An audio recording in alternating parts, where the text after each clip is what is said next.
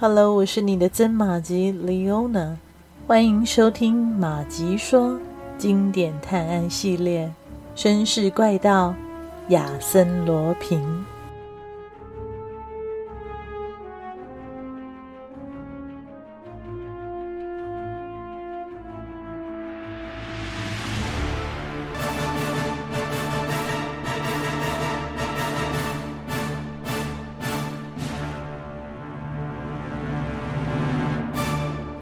惊讶的张大了嘴，巴特里斯显得格外激动。他说：“竟会有这种巧合！我父亲就是死于一八九五年，不过他叫阿尔芒。克拉丽，你母亲叫什么名字？”路易斯。克拉丽答道：“他也是一八九五年去世的。照理说，这既不是你的母亲，也不是我的父亲。那么，只有一种可能。”把巴特里斯和克拉丽的名字连在一起的这个人，不仅仅想着我们，也不只是盯着未来，更可能是在怀念过去，怀念被害的克拉丽和贝特里斯，而且发誓要报仇。我们走吧，千万不要让人知道我们来过这里。他们返回公馆，贝尔瓦把克拉丽送到他的房里，吩咐亚邦和手下人多加小心后。就出去了，直到晚上他才回来。第二天一早又出去了。第三天下午三点，他去找克拉丽，告诉他自己已经查到父亲和他母亲的一些情况。他们都死于一八九五年四月十四日。伯爵夫人的全名是路易斯·克拉丽，而自己父亲的全名是阿尔芒·巴特里斯·贝尔瓦。这证明了碑文与他的父亲和他的母亲有关。两个人在同一天被杀害，是谁杀的？什么原因被杀害？发生了什么惨剧？目前还不清楚。但是那间小屋是阿尔芒先生二十一年前买下的。他去世后，这小屋由公证人卖给了一位叫西蒙·迪奥多斯基的希腊人。他是阿尔芒指定的财产继承人，正是这位西蒙·迪奥多基斯，透过公证人支付了贝尔瓦在校的赡诉费，并在他成年后将一笔二十万法郎的遗产交出来。尽管迷雾正在一点点被拨开，但仍有很多事情不明朗，特别是有一件事情比其他的问题更重要，那就是。克拉丽的母亲和贝尔瓦的父亲曾经相爱过，这个事实将他们连得更紧密，同时也深深的困扰着他们。两个相爱的人没能结合，但他们却不能忘情。贝尔瓦叹息一声，说道：“可能他们爱得有点发狂了，孩子气地选用了第二个名字，吉克拉丽和贝特里斯，以作为互相的称呼。”为了所倾心的情人，父亲买下了这所小屋，而你母亲就住在旁边的公馆里。他们在这所小屋幽会，又在这里被人杀害。这场谋杀一定有人目睹了。西蒙·迪奥多基斯，一定是他，而凶手很有可能就是埃塞雷斯。克拉丽不安地把头埋在双手里，痛苦地说：“不，这不可能。”我不可能是一个杀死我母亲的人的妻子，这与你无关啊！你只是惯了他的性，但你从来不是他的妻子。让我们来看看西蒙吧，几乎所有的事都和他有关。他是我父亲的财产继承人，又是埃塞雷斯的房产看护人和秘书。他一步步地进入埃塞雷斯的生活圈子，难道不是为了执行某种计划？如果我猜的没错，是他一心按我父亲的吩咐办事，以完成上一辈人的心愿，让我们结合。这个目的支配着他的生命，紫金圆珠、照片都是他所为，还有寄钥匙和信给我的陌生朋友也是他。可惜那封信没收到。你不再认为那个陌生的朋友死了吗？你不是在电话里听见痛苦的呼叫吗？克拉丽问。我不知道西蒙是单独行动，还是有其他助手。七点十九分被害的究竟是不是这个人？但有一点我确信：二十年来，西蒙一直在为我们，还为了替我们的亲人复仇，长期艰苦地执行着他的使命。遗憾的是，他现在疯了，我们无法向他致谢，无法向他打听他所了解的过去，以及你现在所面临的危险。可是，只有他，我要去试试。贝尔瓦在房间里找到了西蒙。这个房间，德斯玛丽翁和贝尔瓦都曾经趁老人不在的时候进去搜查过。除了发现一张画着三角形的纸之外，没有什么异常。为了唤起西蒙的记忆，贝尔瓦在一张白纸上写下几个字。巴特里斯和克拉丽，一八九五年四月十四日。西蒙居然点了点头。贝尔瓦大喜过望，接着写道：“阿尔芒·贝尔瓦。”老人笑了，但依然是一种麻木状态。巴特里斯又做了些试验，在纸上写下埃塞雷斯·法克西上校和布林赖夫的名字，画了一个三角形。老人不理解地傻笑着，然后站了起来，取下帽子，离开房间。贝尔瓦紧随其后。西蒙走出公馆，朝奥德伊方向走去，经过布兰维里埃街，穿过塞纳河，又毫不迟疑地踏上了往格勒奈尔区的路，然后在一条大街上停下，做了个手势，示意贝尔瓦也停下来。老人把头伸过去，巴特里斯也一样伸过头去。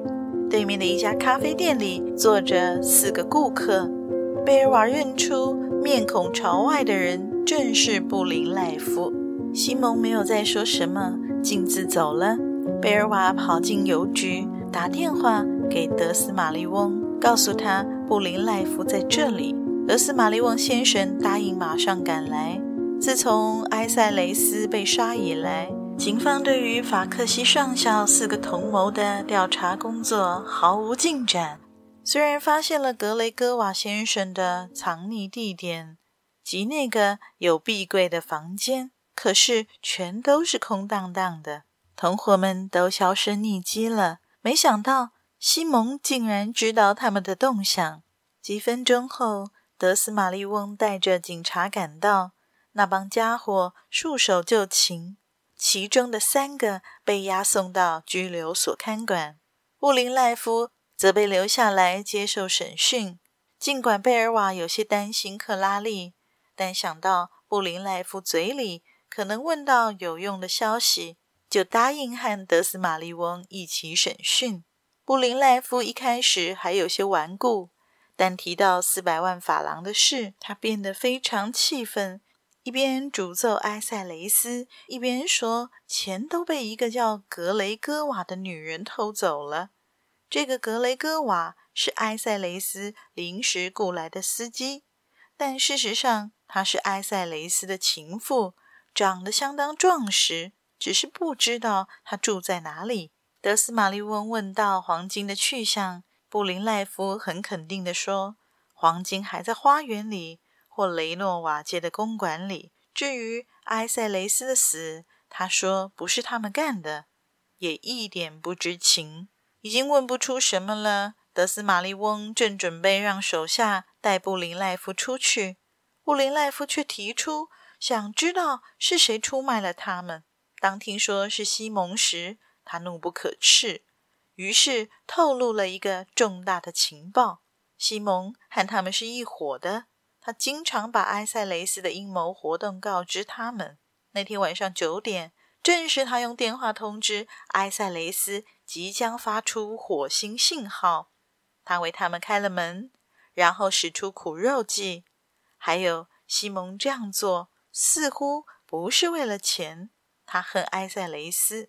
可惜的是，关于黄金的事，西蒙知道的并不多。你还知道西蒙些什么事呢？巴特里斯好奇地问：“布林莱夫说，在出事那晚的前一天，他收到一封西蒙的信，信封里还装有另外一封信，提到一把钥匙的事。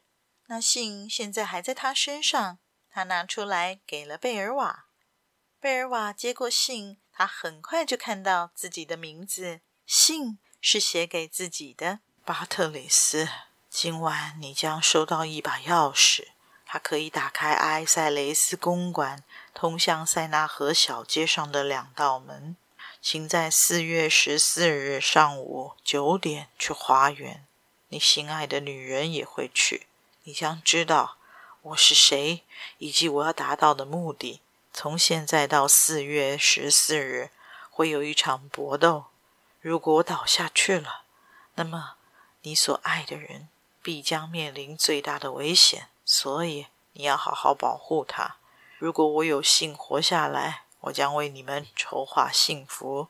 请接受我全部的爱。信没有署名。但布林莱夫肯定那是西蒙的笔迹，而信中所提的女人就是指埃塞雷斯夫人。贝尔瓦把信交给德斯玛丽翁，他不想再听下去，匆匆地来到街上，叫了一辆汽车往雷诺瓦街赶去。他有些不安，仿佛西蒙提到的危险已降临到克拉丽的头上，他要去保护她。回到雷诺瓦街，天已经黑了。贝尔瓦在进门前遇到了西蒙，老人什么表情也没有，径自回房了。站岗的士兵说：“克拉丽半小时前上楼去了，亚邦在陪着她。”贝尔瓦稍微放下心来，他大步上了楼。当他来到二楼，发现没有开灯时，那种不安又袭上心头。他连忙打开电灯。发现亚邦跪在克拉丽的房门口，头靠在墙上，房门大开。贝尔瓦急忙跑上前去，只见亚邦的肩膀上渗着血，无力地瘫倒在地。他从亚邦身上跳过去，冲进房里，立即把灯打开。克拉丽躺在一张长沙发上，一条可怕的红细丝绳系在她的颈上。贝尔瓦保持了军人特有的镇定，他觉得克拉丽的脸并不像死人那样苍白，而且还有呼吸。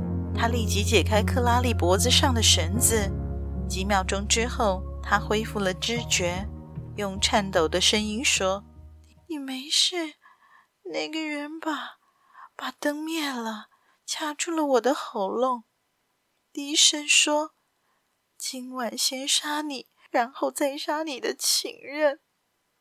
哦，巴特里斯，我好担心你，我为你担心，巴特里斯。非常感谢您的收听，希望马吉们收听节目之后也别忘了按下赞助键，以实际的行动支持马吉创作更多有趣的故事。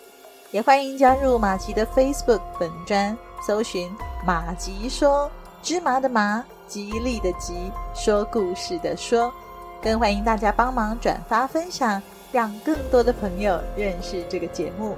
绅士怪盗亚森罗平，我们下集再续。